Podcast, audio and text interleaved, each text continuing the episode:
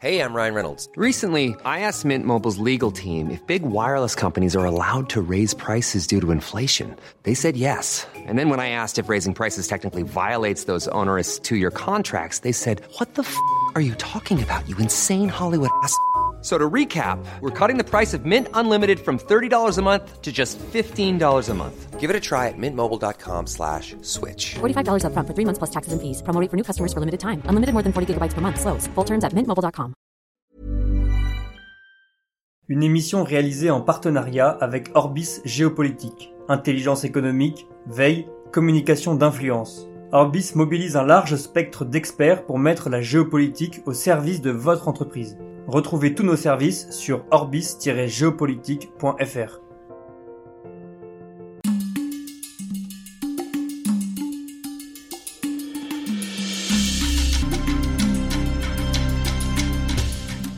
Bienvenue sur euh, Conflit, bienvenue pour euh, une nouvelle émission de philosophie politique qui est le thème de cette série d'été. Vous pouvez retrouver les autres émissions sur notre site internet revueconflit.com, site internet sur lequel vous pouvez également vous abonner, en vous abonnant, en faisant découvrir Conflit et en incitant également vos amis à s'abonner. Eh bien, c'est la meilleure manière de nous soutenir et de permettre à Conflit de continuer son développement, notamment en vous proposant ces contenus en libre accès. Et puis vous pouvez retrouver sur notre site et en kiosque notre numéro qui est consacré à l'Afrique de l'Ouest et au rapport entre les cartels de drogue et les djihadistes dans cette zone du golfe de Guinée et du Sahel. Et puis euh, notre numéro spécial consacré à la géopolitique de la santé. Je reçois cette semaine Damien Tellier, professeur de philosophie en lycée à Paris, auteur de plusieurs ouvrages de philosophie et récemment paru chez Ellipse La philosophie en 60 livres, qui était dirigé par Thibaut Grèce, que j'ai reçu à ce même micro pour évoquer Hegel. Nous avons dans une précédente émission traité du duo euh, Platon-Aristote. Nous allons voir un autre duo beaucoup plus récent, au XIXe siècle, Frédéric Bastiat et Karl Marx. Alors Karl Marx est le plus connu, indubitablement, euh, tout le monde en a entendu parler, tout le monde connaît plus ou moins ses thèses, même si parfois elles sont édulcorées. En revanche, Frédéric Bastiat demeure un petit peu inconnu, voire même méconnu, alors que les deux hommes ont échangé des arguments, se sont répondus de manière indirecte les uns avec les autres et les uns les autres et Bastiat et Marx sont sur deux lignes différentes. Damien Tellier, bonjour. Bonjour. En, quelques mots, peut-être, euh, qui est Frédéric Bastiat euh, Karl Marx, euh, nos auditeurs le, connaissent et en ont déjà entendu parler. Frédéric Bastiat, pas forcément. C'est un auteur important, mais qui a un petit peu disparu. Oui, alors en fait, ils sont contemporains tous les deux, Marx et Bastiat, mais Bastiat est mort beaucoup plus jeune. Donc, il est né au tout début du 19e siècle, en 1801, dans une, euh, dans une famille du Pays Basque, à Bayonne. Euh, il est devenu orphelin très tôt. Il a été euh, faire ses études à Toulouse, des études de droit. Qu'il a, il a poursuivi ensuite des études de droit. Et puis, il a été recueilli par son oncle, qui lui a légué une propriété familiale avec des vignes. Et donc, il est devenu un peu un, gestionnaire, un cultivateur de, vignes. Donc, il a, eu l'expérience très vite, très jeune, de euh, la gestion euh, d'une propriété, d'un domaine et les de tous les soucis que ça implique en termes de commerce, en termes de, droit. Euh, d'ailleurs, il, siégeait au tribunal de, de sa ville comme juge, comme juge, et il a été par la suite élu député des Landes. Alors, en 1848. Euh, oui, exactement, en même temps que Tocqueville, qui était élu, lui, député de euh, Normandie. Normandie. Et, mais alors, ce qui a décidé complètement euh, de, de, son, de son destin, de sa carrière de, de penseur et d'économiste, c'est que il lisait les journaux anglais, qui étaient assez répandus dans le sud-ouest à l'époque, et il, il a eu vent d'une grande campagne en Angleterre de protestation contre le protectionnisme et donc euh, de lutte en fait euh, de militantisme anti-protectionniste. Alors ça l'a intéressé, il a été assez convaincu justement par les arguments de ceux qui euh, eh bien étaient les organisateurs de, ce, de ce courant. Ce sont des gens comme Cobden, Euh, donc c'est un, économiste de Manchester.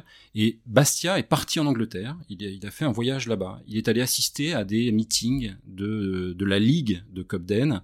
Euh, il l'a rencontré, il a été absolument enthousiasmé et fasciné parce qu'il a vu l'engouement populaire aussi que ça avait là-bas.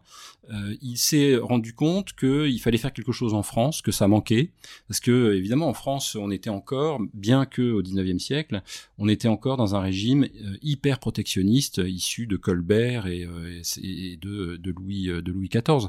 Alors il y a eu entre temps, il y a eu la Révolution, pourtant les choses n'ont pas vraiment changé et donc euh, Bastia va revenir en France, va commencer à écrire des articles, il va essayer de, de lever des fonds, d'organiser euh, lui aussi des conférences, des meetings partout en France.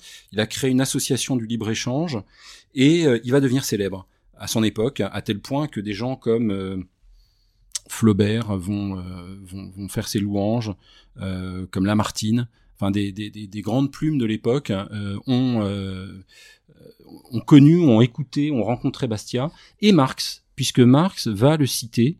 Euh, Marx a écrit un, discours sur le libre-échange où il cite Bastia. Alors évidemment, il, ne l'aime pas et il va le critiquer, et en tout cas, il va critiquer le libre-échange. Donc on a vraiment là l'affrontement de deux grandes euh, conceptions euh, de la société et euh, des échanges. Parmi ceux qui ont lu Bastia, qui l'ont cité et qui l'ont beaucoup apprécié, euh, il y a Monseigneur Pecci, dont le nom ne dira peu de choses, mais sauf qu'il est devenu le pape Léon XIII. Ah oui. Et, euh, et avant, de, je crois que c'est 4 ou 5 ans avant d'être élu pape, il a écrit une lettre euh, pastorale à son diocèse en citant Bastia comme étant un des plus grands économistes. Et, et Rerum Novarum, qui est la grande encyclique sociale de Léon XIII, reprend des inspirations de Frédéric ah Bastia pour montrer mm. l'influence de Bastia au, au 19e siècle et au-delà des frontières françaises, puisque là nous sommes dans l'Italie de la fin du 19e. Alors effectivement, Bastia et Marx, c'est un peu euh, le chaud et le froid, où c'est vraiment antinomique euh, sur ces rapports de liberté, d'État, de protectionnisme, de libre-échange. Euh, on a l'impression d'avoir deux visions complètement différentes. On va essayer de voir les visions des uns et mmh. des autres. Marx est, opposé au, libre-échange et défend le, protectionnisme. quels sont les, les arguments pour lui en faveur euh, du protectionnisme et donc en, défaveur ou en opposition au libre-échange? Alors il y a deux types d'arguments. Il y a, je dirais, un premier type d'argument qui est plutôt, euh, on va dire, euh, moral. C'est peut-être d'ailleurs celui qui a le plus de, force, hein. parce que quand on a la morale de son côté, c'est toujours, c'est toujours mieux. et donc l'argument de, morale, euh, et ensuite, il y a un argument qui est plus culturel euh, et historique. Alors l'argument moral, c'est de dire que euh, le, le libre-échange, c'est quoi? C'est la liberté du capital, la liberté d'échanger des capitaux, d'échanger des marchandises. Or, Marx dit que cela ne fait que renforcer l'exploitation. Pourquoi? Parce que selon lui, les rapports humains sont entièrement constitués par la lutte des classes. L'histoire même de l'humanité ça n'est que l'histoire de la lutte des classes. Donc il y a une classe dominante, celle euh, de ceux qui possèdent euh, et qui cherchent à exploiter au maximum la classe dominée, euh, les opprimés, les prolétaires, voilà, de tous les pays. Et le libre-échange ne peut, selon Marx, que favoriser cette lutte des classes au profit évidemment de la classe dominante et donc aggraver l'exploitation. Donc là, il dit bon bah voilà, tout le monde est contre l'exploitation évidemment, et Bastia le premier d'ailleurs. Hein, personne ne, va applaudir à l'exploitation. L'exploitation est une chose horrible, c'est quelque chose d'absolument injuste. Donc le libre échange est horrible, est injuste. Voilà, c'est un peu ça le raisonnement. Après, il y a un deuxième argument vous voulez qu'on s'y arrête euh, un peu Non, bah, le, le, deuxième argument, donc qui est, qui est plus culturel, euh, il y a des textes très célèbres de Marx où il dit que le libre échange détruit tout. Il détruit la religion, il détruit les traditions, il détruit la solidarité, il détruit euh, au fond l'esprit, euh, euh, l'esprit de, de, camaraderie, la communauté humaine, le sens du beau. Enfin, en fait, il dit, alors c'est des formules très connues, comme il dit la le calcul froid, euh, c'est l'intérêt euh, égoïste, c'est euh, bref, tous les vices en fait de l'humanité sont concentrés dans le libre échange et ça détruit absolument tout ce qu'il y a de beau dans l'humanité. Du coup, il devrait presque y être favorable puisque la religion justement il perçoit ça comme une forme d'aliénation. il y a aussi son opposition à la propriété privée. Donc si le, si le libre échange détruit ça, il pourrait de manière un peu cynique, y être favorable comme moyen de détruire ce que lui n'aime pas. Oui, mais alors euh, en même temps, euh, ce qui est assez paradoxal et amusant, c'est que c'est que Marx dit qu'il défend le libre échange pour une raison très simple, c'est qu'il pense qu'à terme le libre échange s'autodétruit.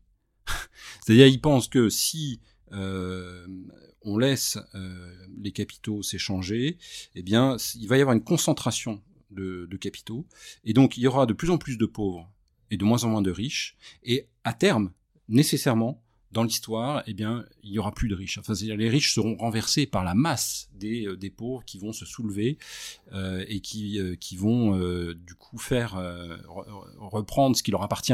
Donc, avec une pointe d'humour, Marx dit qu'il est le plus fervent défenseur du libre échange parce qu'il est convaincu qu'en fait, c'est par, c'est comme ça que le capitalisme va s'effondrer. Et donc, Frédéric Bastiat, lui, défend le libre échange, justement en réfutant euh, les théories, de, les thèses de Marx et en expliquant que, bien au contraire, le libre-échange permet euh, l'harmonie de la société, euh, permet le développement économique des plus pauvres et le développement général de la société. Oui, alors il y a, plusieurs, plusieurs réponses possibles. La première, c'est de dire que ce n'est pas le libre-échange qui détruit la société. Alors, si je prends l'argument euh, culturel, hein, qui détruit la générosité, qui détruit les traditions, les coutumes, euh, les équilibres, pour, euh, pour Frédéric Bastiat, c'est tout simplement le fait que l'homme innove, que l'innovation est une est une caractéristique de la nature humaine et que au cours de l'histoire, les hommes ont toujours innové. Alors ils ont innové dans tous les domaines, dans le domaine technologique par exemple l'innovation technologique, ça peut être dans le domaine culturel, ça peut être dans le domaine religieux. Bah, par exemple, le christianisme, c'est une innovation qui a complètement détruit les traditions euh, du passé, les traditions, les traditions romaines par exemple hein, sous l'Empire romain. Bon, c'est très bien, les historiens le disent, hein, que le, christianisme a éradiqué ces traditions. Donc en fait, il y a eu des, des bouleversements multiples au cours de l'histoire qui n'ont rien à voir avec le libre échange. Il n'y avait pas de libre échange. Donc euh, euh l'innovation, d'une façon générale, est inhérente à la condition humaine et fait que, eh bien oui, euh, les, les équilibres sont bouleversés euh, en permanence. Et, euh, et c'est ça, d'ailleurs, le, on pourrait dire le tragique de, de, de, de, la vie. Alors, Marx aimerait, il voudrait qu'il n'y ait pas ce, ces bouleversements. Il voudrait que les choses restent comme elles sont, ou que euh, peut-être que euh, il n'y ait jamais de Changement. de changements fondamentaux. Bon, mais euh, là encore, on est un petit peu dans une sorte d'idéalisme, hein, le, le, rêve en fait d'une société immuable, une société parfaite, harmonieuse, hein, où euh, il y aurait toujours la paix euh, et, euh, et, et l'harmonie. Bah, ça, ça n'existe pas. Et donc Bastia dit, voilà, dans les conditions où nous sommes. Alors, quelles sont ces conditions? Bah, Ces conditions, c'est la rareté des ressources en fait. Euh, et ça, c'est dramatique, c'est peut-être euh, triste, mais c'est une réalité. Les ressources sont rares, il n'y a pas assez à manger pour tout le monde. Alors, qu'est-ce qu'on va faire? Est-ce qu'on va se faire la guerre et c'est le plus fort qui va euh, rafler tout? Non. Évidemment, on peut pas tolérer ça. Donc, qu'est-ce qu'on veut faire? Bah, On va essayer de, s'échanger ce que l'on possède. Donc, le socle d'une bonne société, c'est la propriété, la propriété privée. Parce que à partir du moment où on est propriétaire de ce qu'on a produit, de ce qu'on a euh, euh, construit avec son travail, eh bien, euh, on peut d'abord euh, le faire fructifier et ensuite on peut l'échanger avec d'autres et on va s'enrichir mutuellement. Oui. Il y a aussi chez Bastia la, la notion d'harmonie, c'est même le titre d'un de ses ouvrages, harmonie économique. C'est-à-dire que hmm. le, le, monde étant, enfin les êtres humains étant harmonieux, euh, on va arriver à, à, à l'ordre de la société par l'harmonie. Finalement, les, les, deux vont réfléchir à l'ordre de la société. Marx pense que la société va être ordonnée euh, par un État fort qui va euh, construire et ordonner les personnes. Bastia estime au contraire que c'est par l'harmonie et par le libre-échange qu'on arrive à cette société ordonnée, sans qu'on ait besoin d'une intervention extérieure. Alors oui, euh, bon, je, pour, pour bien comprendre, je crois qu'il faut il faut revenir d'abord toujours au fondement un peu anthropologique. Bastia dit par exemple que l'homme naît propriétaire, euh, naît NAIT. Hein. C'est-à-dire que l'homme est propriétaire par nature, par naissance. Alors qu'est-ce que ça veut dire? Bah, Ça veut dire simplement que quand on est, euh, on est propriétaire de, soi, on est propriétaire de nos facultés. On a un cerveau, on a des mains, et donc on, va avoir ces, capacités naturelles de pourvoir à nos besoins. Donc ça, c'est le, le fondement. Ça veut dire quoi? Ça veut dire que la propriété, elle existe avant même qu'on parle d'argent, qu'on parle de propriété terrienne, etc. Et elle est, la propriété, elle est antérieure à la loi. Donc, euh, si euh, on respecte cette propriété, c'est-à-dire si on instaure des lois, parce qu'il en faut, on en a besoin. Hein, donc, euh, il n'y a pas d'harmonie s'il n'y a pas, malgré tout, des règles du jeu. Hein. Donc, si on instaure des lois qui protègent la propriété privée, qui protègent la personne, qui protègent la liberté, parce que ça, c'est les premières choses qui nous appartiennent, et puis le fruit de notre travail. Si les lois protègent la propriété privée, la société sera bien ordonnée. Euh, au contraire, et c'est là tout le drame, c'est que si les lois, euh, au lieu de protéger, vont spolier la propriété, c'est-à-dire vont finalement chercher à réarranger, à supprimer, à donner aux uns, enlever aux autres, etc. Là, on crée une espèce de haine entre les classes. On va, alors, ce sera pas forcément euh, la même lutte des classes que chez Marx. Euh, ça peut être la lutte entre les spoliateurs et les spoliés. C'est pas tout à fait la même chose que entre les riches et les pauvres.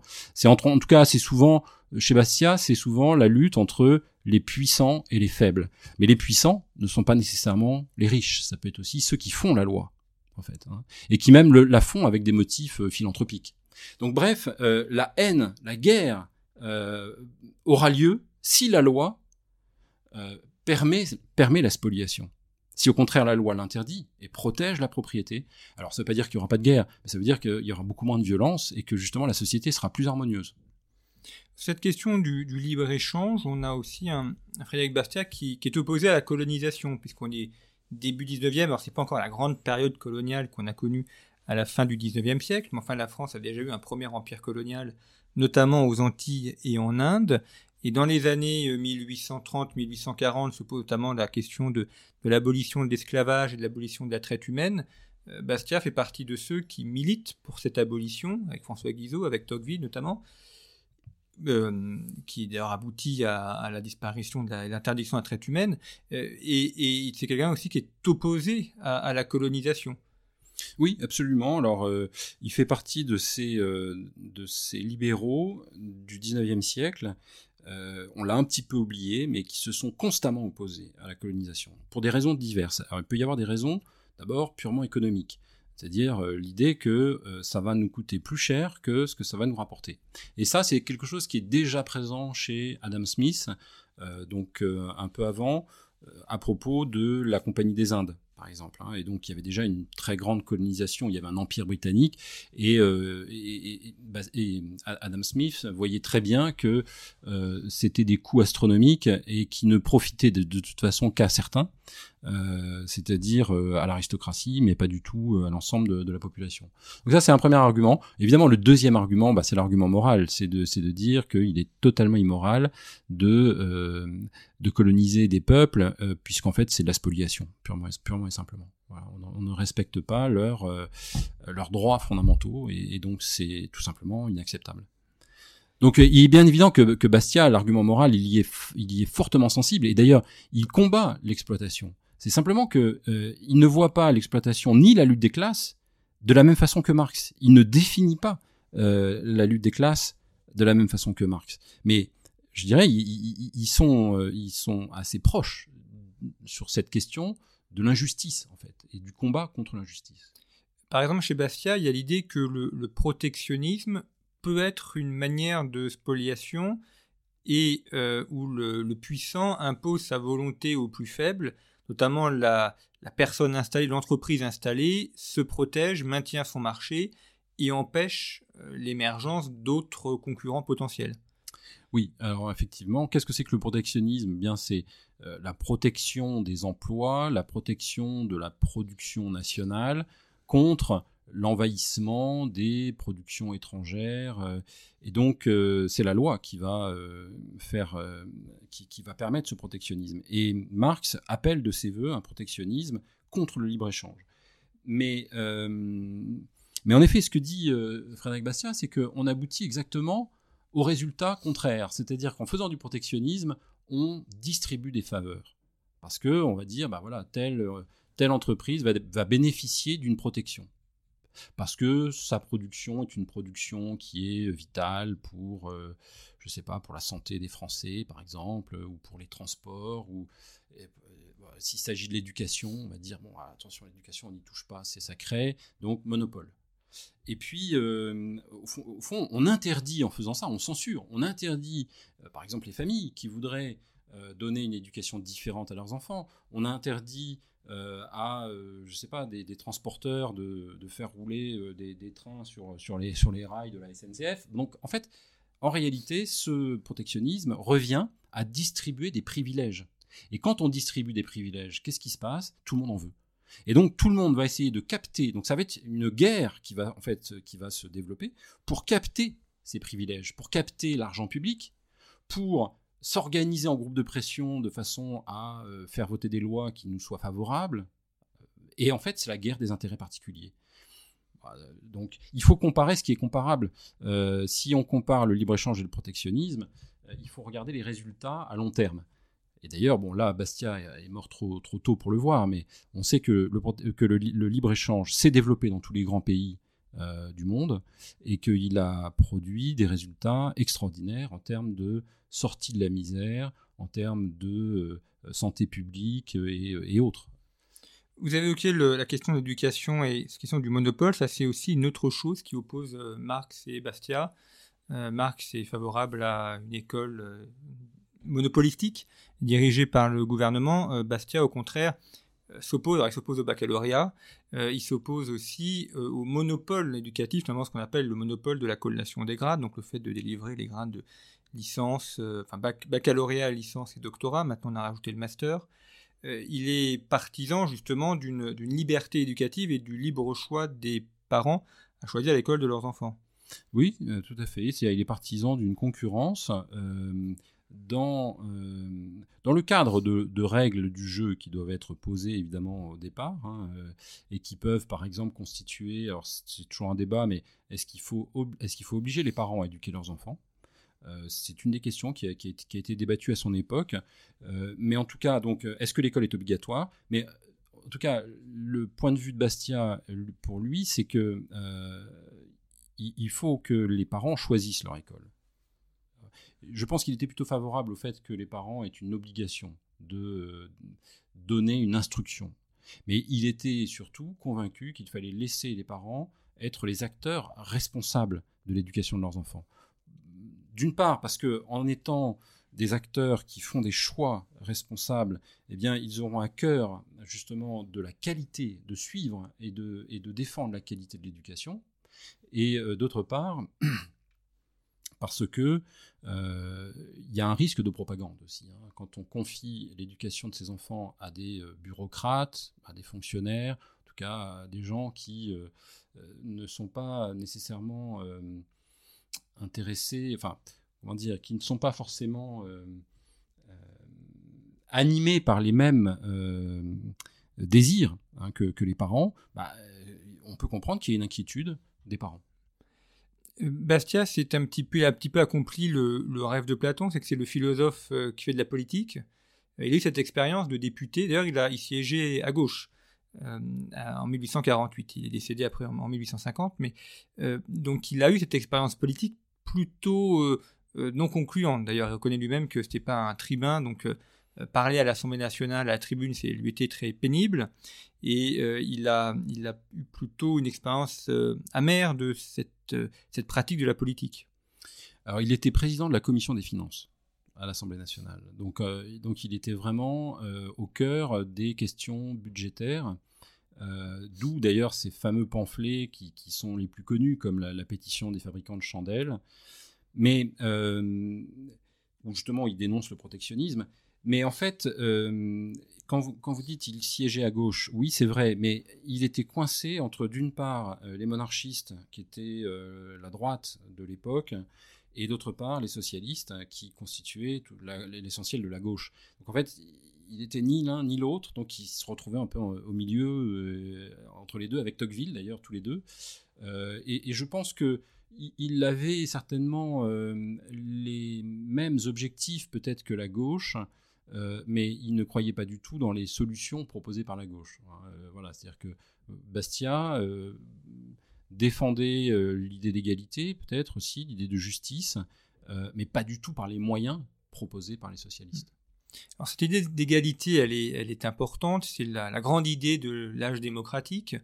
Euh, Marx et Bastia ont tous les deux une, à la fois une vision différente de ce qu'est l'égalité, également des moyens euh, à mettre en place pour euh, l'obtenir. pour Marx, comment est-ce qu'on obtient cette égalité? C'est nécessairement par une intervention de l'État, par une contrainte, la redistribution également des biens et des richesses? Oui, par, par ce que Marx a appelé les droits matériels, les droits matériels, c'est-à-dire les droits économiques et sociaux le droit au logement, le droit euh, à la santé, le droit à la retraite, euh, le droit au salaire minimum. Voilà, c'est comme ça, c'est en revendiquant ces droits euh, et en les instaurant légalement, et donc ça suppose derrière qu'il y ait une redistribution, parce qu'il faut les financer. Évidemment, si vous, si vous donnez un logement à quelqu'un, il faut le prendre à quelqu'un d'autre. Donc en, redistribuant les richesses, en égalisant évidemment comme ça, euh, et, donc par la taxation forcée, par, euh, par l'imposition, par bon, etc. Alors que euh, Bastia, il croit dans, dans l'idéal dans de l'égalité, mais il pense que on y parvient plutôt par le libre marché.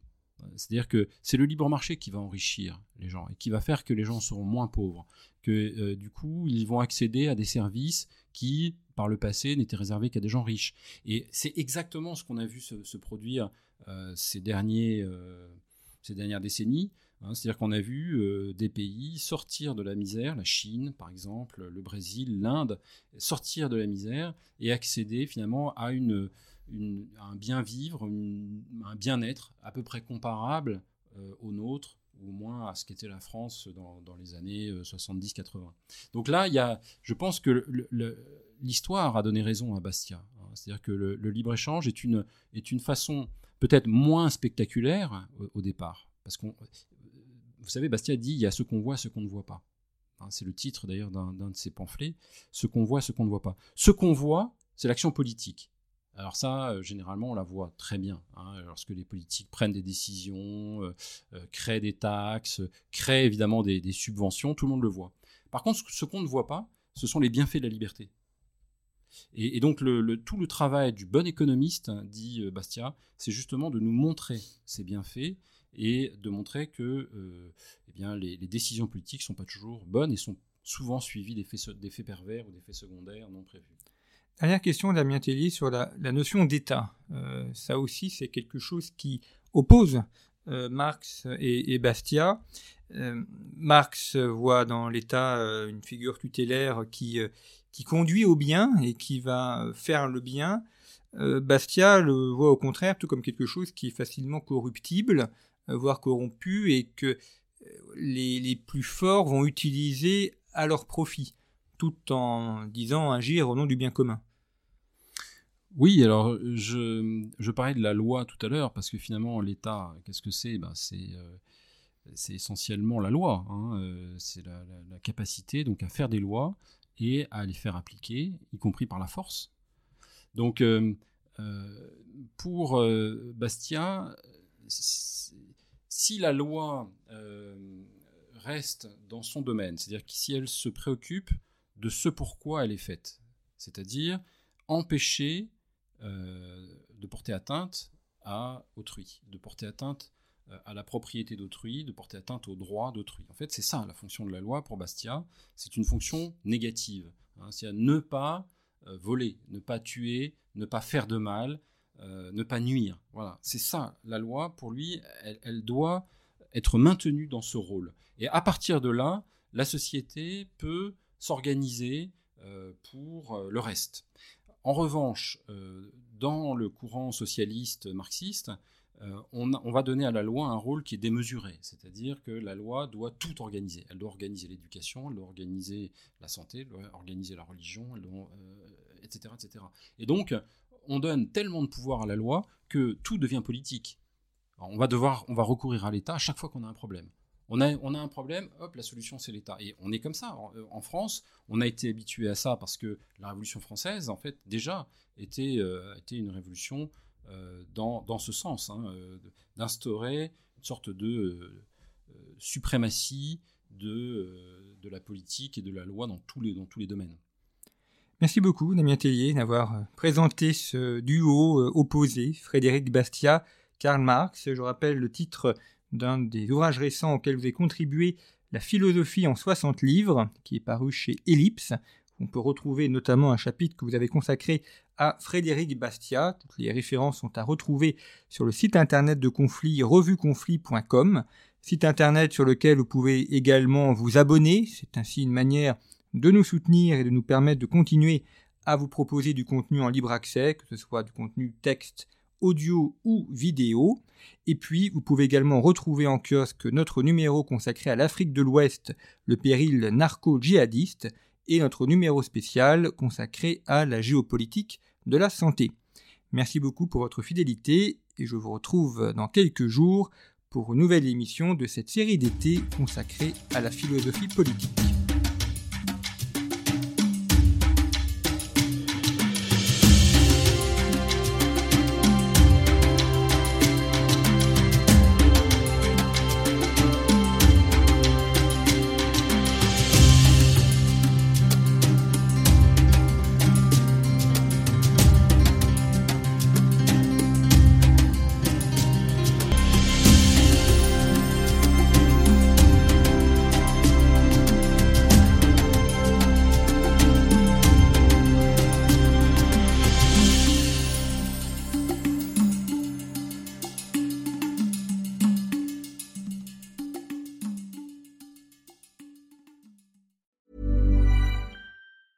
Planning for your next trip? Elevate your travel style with Quince. Quince has all the jet setting essentials you'll want for your next getaway, like European linen, premium luggage options, buttery soft Italian leather bags, and so much more. And it's all priced at 50 to 80% less than similar brands. Plus, Quince only works with factories that use safe and ethical manufacturing practices. Pack your bags with high-quality essentials you'll be wearing for vacations to come with Quince. Go to quince.com slash trip for free shipping and 365-day returns.